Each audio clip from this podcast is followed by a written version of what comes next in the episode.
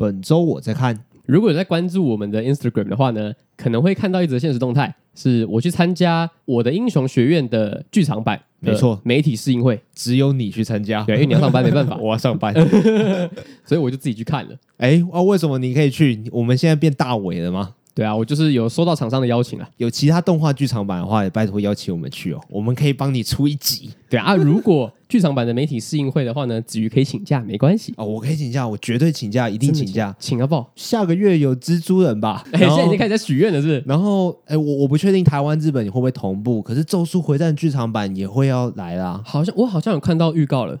对啊，我觉得。好想去哦，干！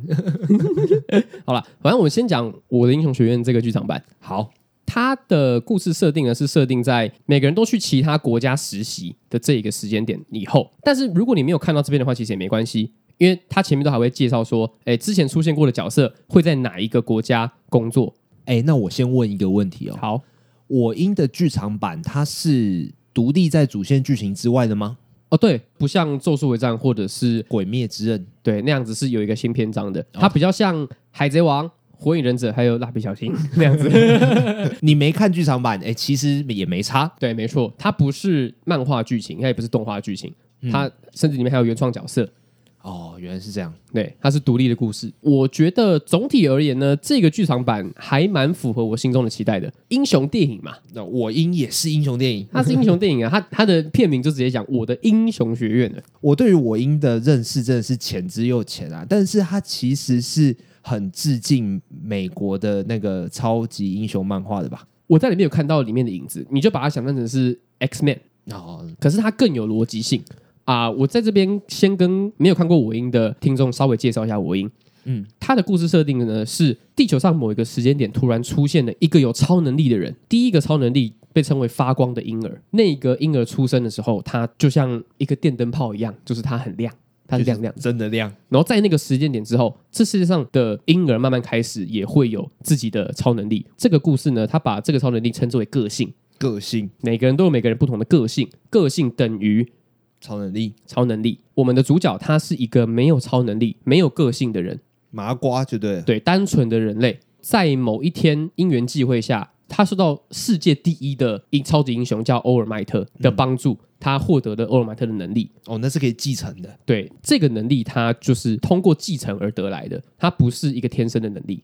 所以欧尔麦特其实他本来也是一个没有个性的人，他也是继承别人的。对，他也是继承他师傅的。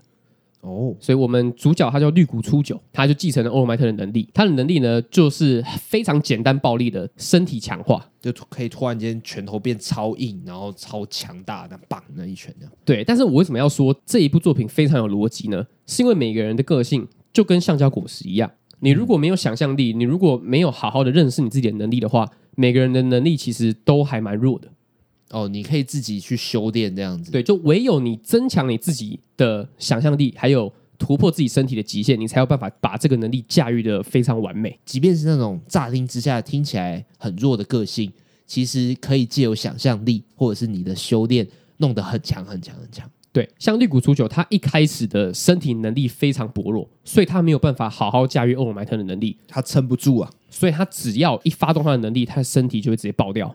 嗯，因为他的身体没有，他的身体，他的肌肉纤维没有办法承受他发出去的那个力量，所以他整只手都会废掉。他叫唐宝剑士这样子。对前期的他来说，就是一个双面刃。关于其他的角色，他每个角色都有好好刻画每个人怎么样去修炼他的能力。所以我觉得这部作品好看的点在于说，他把每个角色的个性都无限制的放大。我们看每个角色都可以看出他的可能性在。哦，每个人都有第二层、第三层的变化吗？对，每个人都都都是在成长的，那很累耶，很累。所以我觉得作者很厉害。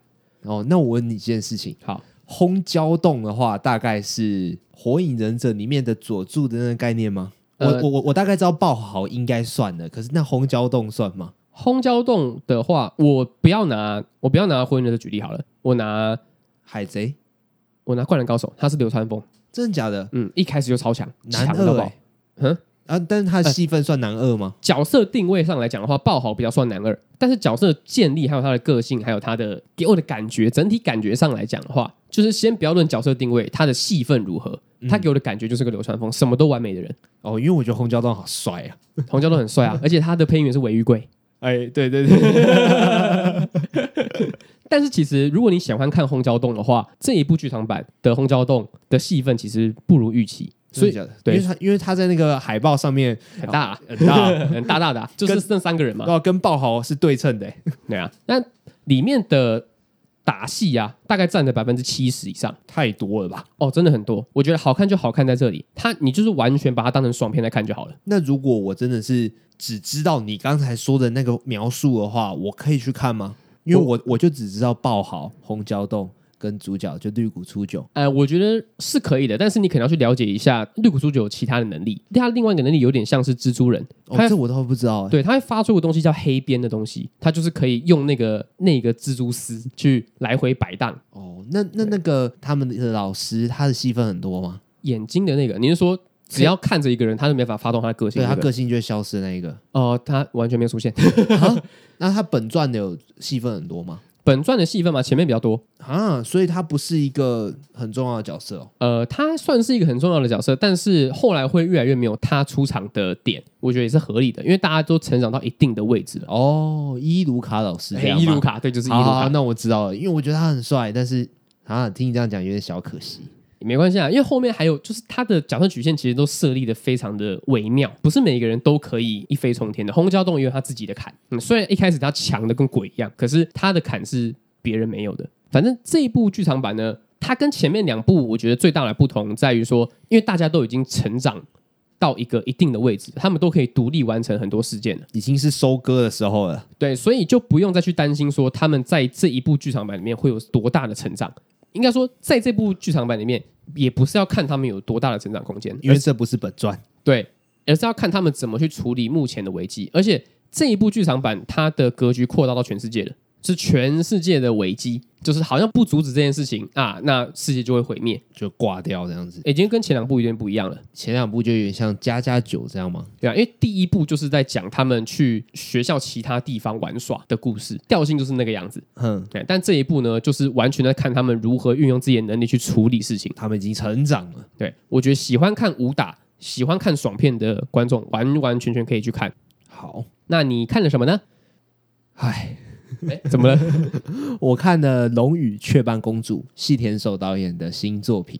哦，现在还在上映吗？还在上映啊，还在上映啊。它其实票房不差，但是我蛮失望的啊！竟然是这样子的结局啊，对吧？因为就其实期待值是真的垫蛮高的啦，因为有有去爆出一些新闻说，坎城影展的那个观众起立鼓掌长达十四分钟。然后就是坎城影展会有那个记录啊，排行榜啊，就是观众鼓掌最多的电影是哪一部，哪一部，哪一部这样子。他他好像排的榜上有名。然后说是这么好看的电影吗？哦。然后也有广告标语说细田守导演的巅峰之作这样子。哇，那你看到这些评论，你一定就是对啊，我那个时候就期待值就拉拉到爆高，你知道吗？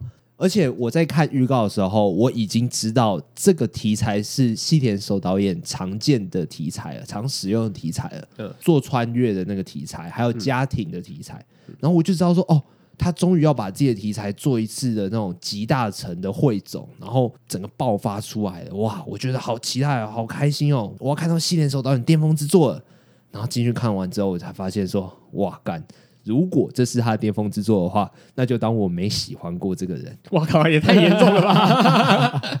我们曾经有在某一个集数里面提过啦，那上次没有讲的很详细，我这次就稍微再讲一次。就是呃，他有一部电影叫做《未来的未来》，嗯，然后我曾经去看那部电影，然后看完那部电影之后呢，莫名其妙啊，导演人本人就走出来。细田说本人，他本人就走出来。我那时候不知道，原来哦，原来这场是导演场啊。他有跟我们解释一下为什么他那么热爱穿越的作品，不管是时间的穿越，或者是空间的穿越，或者是人的形体上的穿越，要不然就是现实跟网络之间的穿越。他的题材都是这样子的。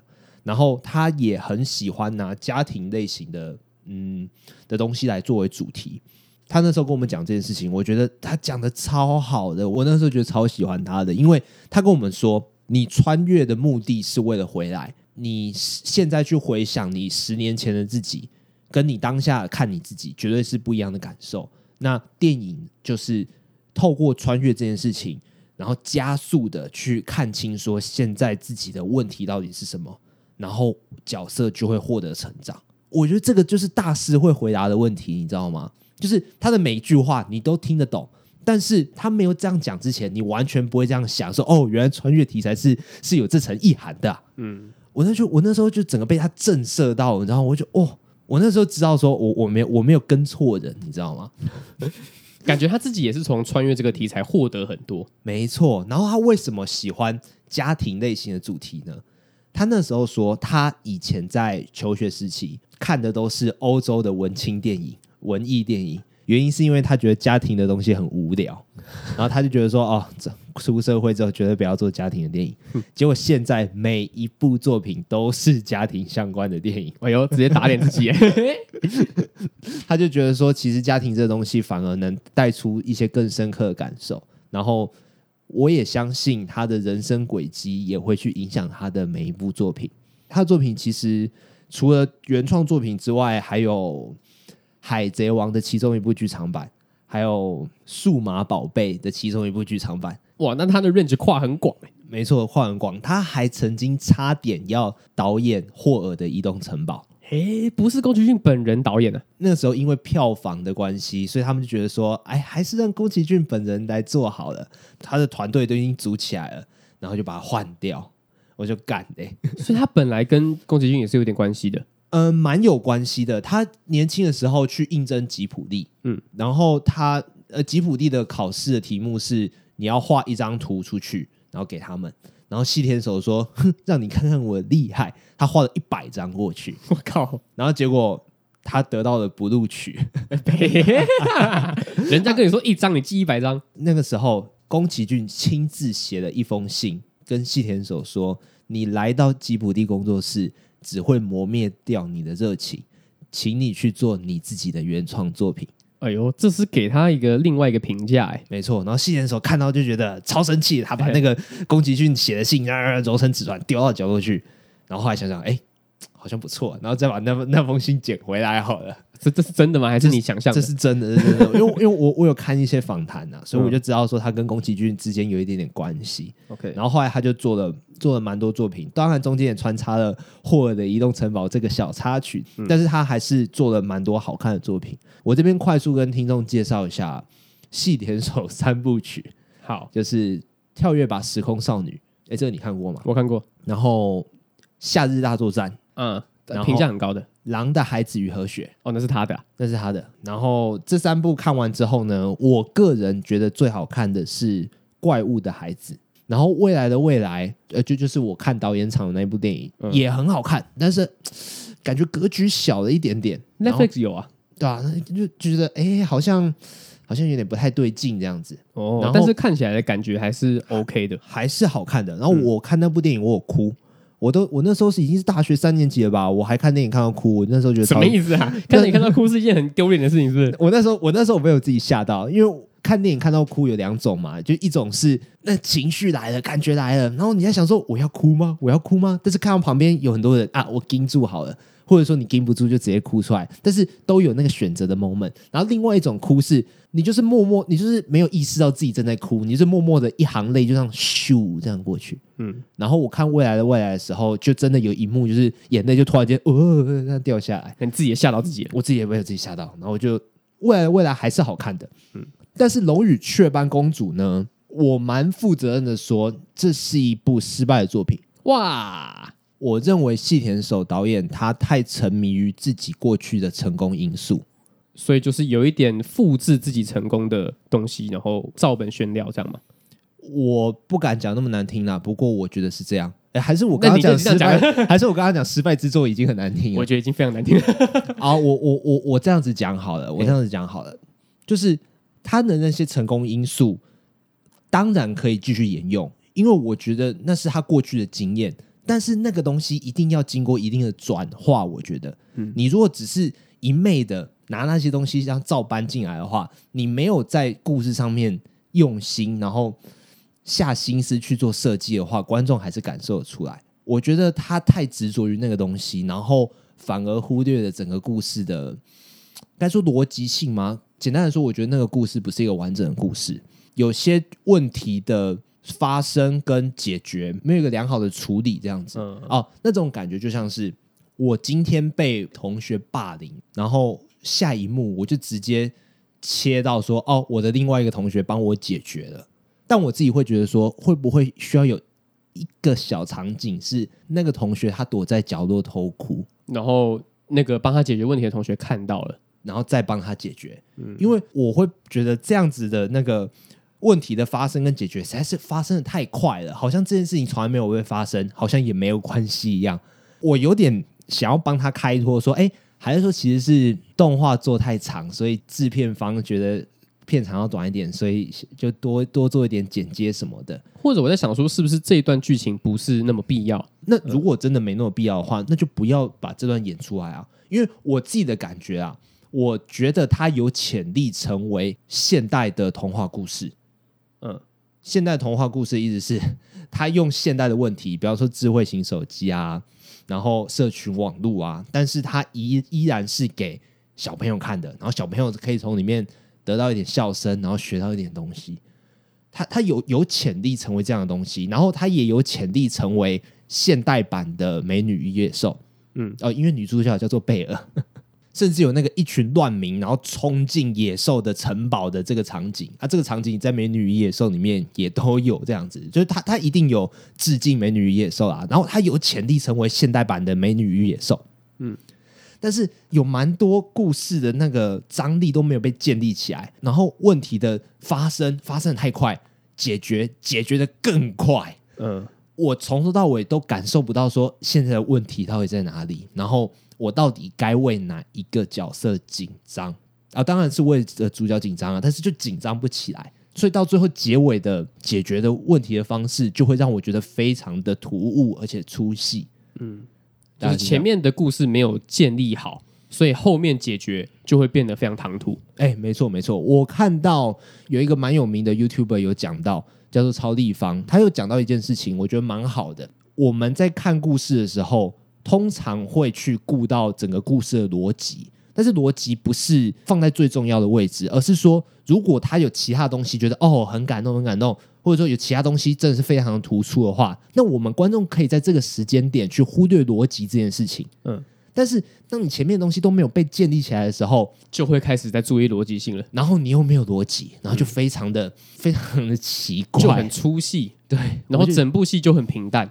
然后你会觉得说啊，这几个配角在干嘛？这个配角在干嘛？然后你到最后你就意识到，哦，干，每个配角都没有被被建立起来，都没有被照顾好。对啊，我们看了我们前面讲了六十多集的单集，我们已经证明了一件事情，就是好的配角不一定要靠戏份去撑，而是他在短短的时间里面，他也会去展现出属于他的光辉时刻。嘿，但是这部电影就没有做到这件事情，那听起来真的是很可惜的一部作品哎。画面很好看，画面来到了前所未有的精致与美丽。如果单纯讲画面的话，它可能是细田守集大成之作吗？哎，没错，所以，那他说不定是这个意思哦。没错，它的画面真的是非常非常的漂亮。然后那个我刚刚说未来的未来是一个格局较小的故事嘛，嗯，呃，龙与雀斑公主是一个个很广阔的世界，然后每个很多画面你都可以截图，然后当成桌布那种，非常非常的漂亮。然后跟你的名字这部电影有的拼，嗯啊，当然那个美的程度是两个风格啊，新海诚跟细田守还是有区别的啊，这个这个以后可以再讲。但是我觉得细田守在早期的画面精细程度是输新海诚的，但是以《龙与雀斑公主》来讲，可以跟新海诚一拼。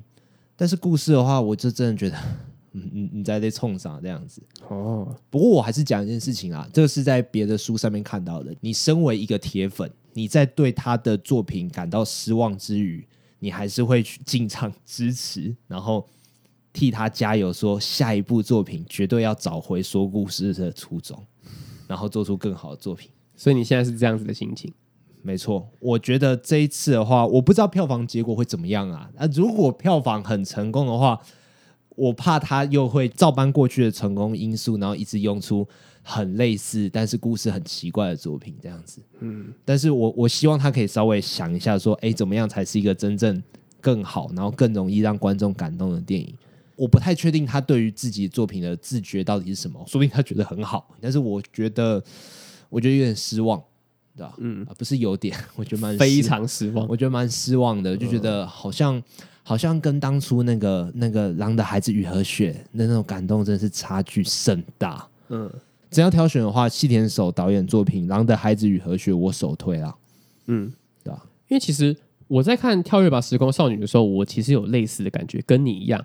但因为子瑜真的很喜欢是细田守，所以你的对我来说，你的反弹这么大，我觉得是非常合理的。你觉得《跳跃吧时空少女》不是不是一个很好的作品吗？对，哦，其实因为我会非常在意穿越的逻辑，跟我那个时候在看东万的时候一样。了解，对。但是东万那个时候呢，我会放弃执着于找寻逻辑这件事情，是因为有其他东西突出来了。对，然后我已经知道我在意这个东西也没有用了，那我就好好看吧。嗯。可是《跳一把时空少女》呢，我会非常在意它的逻辑，穿越逻辑性。哦，我了解。嗯，我觉得如果我去看《雀斑公主》的话。说不定你会有这样子的想法。我觉得反弹会比《跳一把时空少女》更大哦。说如果我们一起进电影院去看，然后一起出来的话，我们会完全都在讨论它的逻辑到底是怎么样。但是我觉得比起那个穿越的逻辑，你会更在意角色的逻辑。然后这个角色到底在想什么啊？就他为他到底为什么会做这样子的事情啊？完全不能理解，对吧？没错啊。哦，那这样其实有一点。对啊，没错，有点夸张。因为 《龙与雀斑公主》不是时空的穿越，它是网络跟现实的穿越，所以以世界观来讲，那个逻辑是 OK 的，也、嗯、也没什么好挑战的。但是角色之间的那个互动，真的让我觉得，你在这冲啥那样子，经不起考验，对啊，我觉得啊，简单来说啦，如果我是一个暗恋你的人，然后你要大老远从从仙台跑到东京去。就为就为了去拯救一个陌生人，我应该是阻止你，或者是我跟你去吧。嗯，但是他就放的那个女主角这样胖胖胖坐车，然后搭火车，然后这样去了。然后过这过程当中，女主角的其他朋友还有她的爸爸都没有阻止他，反而很支持他做这件事情。然后我说：“哎哎哎，应该还要再有一点点挣扎吧，还要有一点点阻力。”我觉得，因为。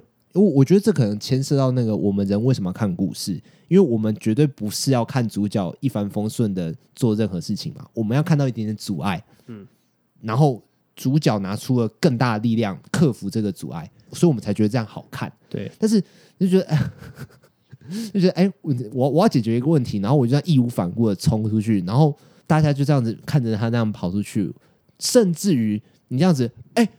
哎、欸，等一下，呃，我觉得这样子也好，就是一些细节的刻画，我都觉得做不够好。嗯，我现在随便拉拉几件事情，我觉得都可以拿来出来讲。这样我会觉得是太偷懒了，嗯，太想要把故事推展到后面，所以不愿意去想象有什么样子的困难会发生，对、啊？我就觉得，我就觉得那些配角都都很平面啊。嗯，爸爸就是爸爸的样子，妈妈就是妈妈的样子，这样是吗？还是你说的平面是另外一件事情？就是他当下只有在想一件事情，然后看到别人在动的话，他自己他自己也许就不动了。这样子，我这样我这样讲会不会太严厉了？但是我真的有，就是我刚刚讲那个那个关键时刻，就真的是这样啊！我就觉得啊其啊其他配角是没有要动的意思嘛，嗯，对吧、啊？就你你跟着一起去也好，你跟着一起去东京也好的那种，我就觉得啊，那是不是你也很喜欢主角，所以你才会觉得说他的故事不应该是这个样子哦？他的故事应该要是那样子，原因是因为主角的妈妈就是因为跳到河里面去救一个完全不认识的小孩，然后，然后他的妈妈是这样过世的，然后他因为这样子心里就有一个阴影，他就怨恨他妈妈为什么要做这件事情，然后跟爸爸的隔阂就一天比一天还要深，然后等到他长到了高中生这个年纪的时候，因为网络霸凌啊，网络的一些。网络世界发生一些事件，所以他使得他想要跑到东京去拯救一个小男孩。然后他在那个情况下，他才跟自己和解，说：“哦，原来妈妈当初是这样子的心情。”呃，这这个故事的主题其实是这样的，它核心是这个，所以我很能够理解说他为什么要只身冲到东京去。主角这个方面我是可以过的，但是配角的话，我就觉得配角也有自己的。呃，角色曲线也有自己的心路历程要走，不是说你的问题已经结束了，你的角色就停在那边就不动这样子。里面其他配角也有自己的事情要解决啊，但是那种感觉就让我有种设计好啊，解决完之后就当主角的啦啦队这样子，哇干的，就是看的好不爽。嗯，我懂你意思。就其他人完成了自己的目标之后，那好像就没他的事了的感觉，就讲就 智商突然降低这样子，还是有在讲台词，但是就觉得哎，你都没有在，你都没有想要帮女主角解决问题嘛？这样子，我觉得好好可惜哦，可惜到爆啊！因为他的主题我蛮能够理解的，因为他还是他依然是回归到细田守想要去探讨的家庭问题，嗯，然后他用穿越这件事情来讲，就是细田守他绝对有办法。他过去做了那么多成功的电影，然后这次他有更充足的经费，让他做更好的画面。明明可以，明明可以做得超好的，明明可以做超棒的，明明可以成为他的巅峰之作的。因为其他作品都是时空或者是人世间或者是什么的，都是其他的穿越。夏日大作战是网络的，那个时候的网络环境跟现在的网络环境截然不同。它可以成为一个现代寓言，你知道吗？现代的寓言故事，现代的儿童故事。他他的潜力超大的，但是他浪费掉了，很气。但是画面还是很好看啊，所以我觉得他的票房其实应该会不差啦。而且如果没有想那么多的观众的话，可能会很喜欢。哎、欸，对对对，像超地方他算是喜欢啊，嗯，但是他没有看细田守之前的作品，所以他不知道细田守的到底能做到什么事情。另外一件事情也是，他没有没有像你一样这么喜欢细田守。还是说，其实是我期待，我我我抱持着莫名的期待，所以造成 莫名的失望。没有，我觉得身为铁粉会有一定的标准，我觉得是应该的。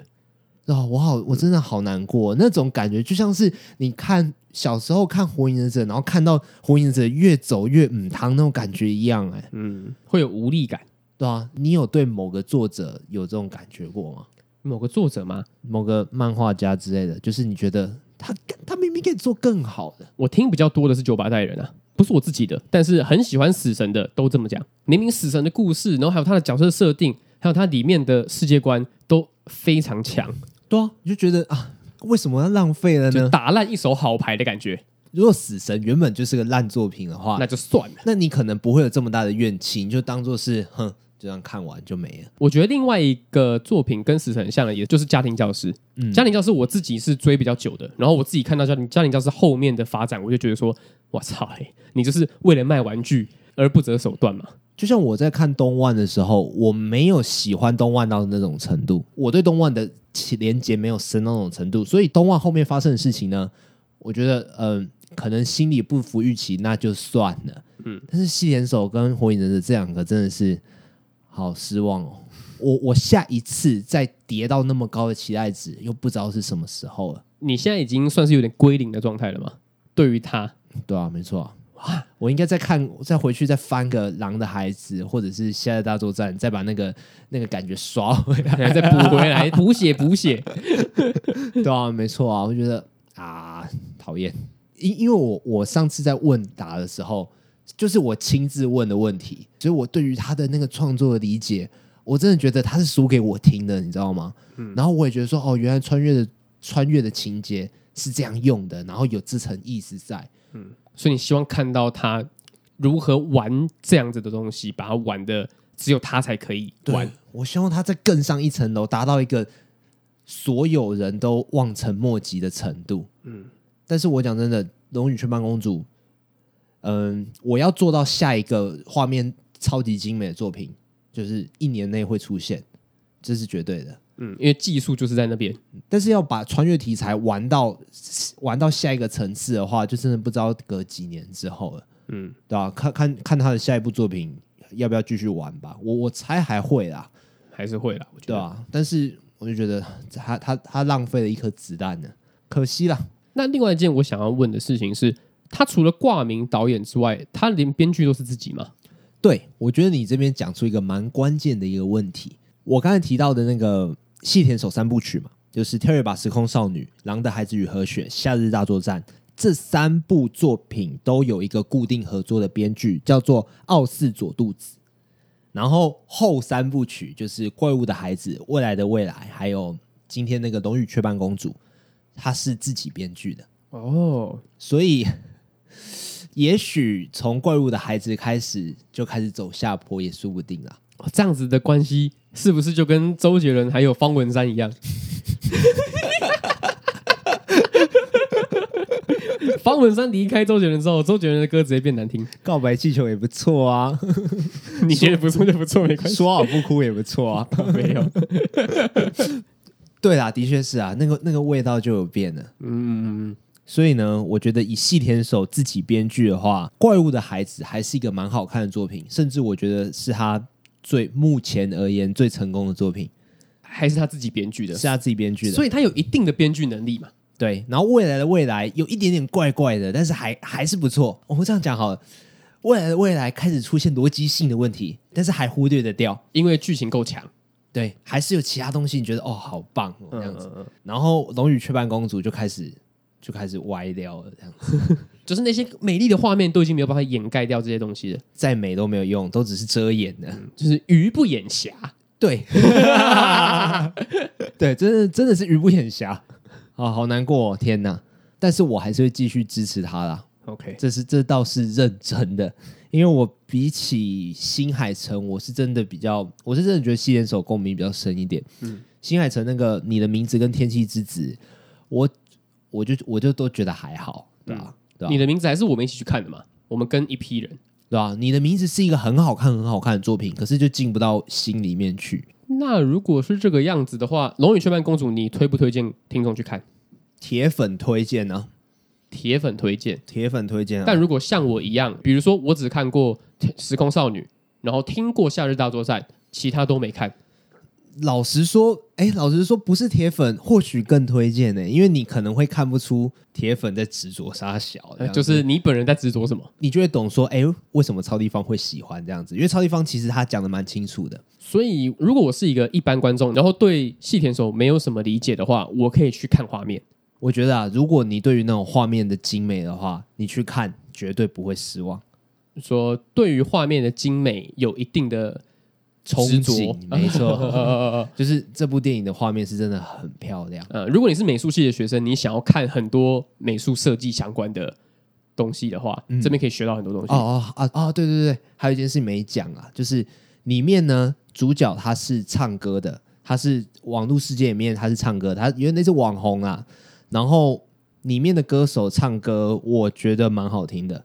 然后你可以去 YouTube 上面看。他本人的唱歌，你会觉得真的蛮有生命力的哦。他是本身就是歌手，哎，没错。对于画面跟音乐这两件事，他做的很好。嗯，但是故事就是串不起来，就跟我们去看一些戏一样。哦，灯光做的很美啊，音效做的很棒，嗯啊，舞台很棒，但是故事就不知道在干嘛。但是就是不讲导演，就是不讲编剧。哦。啊，大大致上就是我对于《龙与雀斑公主》的评价。OK，我这这段讲的非常详细啊，也让我自己本人就是没有对细田守有什么认识的人，就是认识到这样子的导演。但是是听得懂的吗？就是把自己过去的成功要素照搬过来，但是都没有重新消化过。就是你一定可以照搬，嗯、但是你要重新消化，你才有办法赋予更新一层，或者是更好、更深的意涵。那会不会就是他江郎才尽了？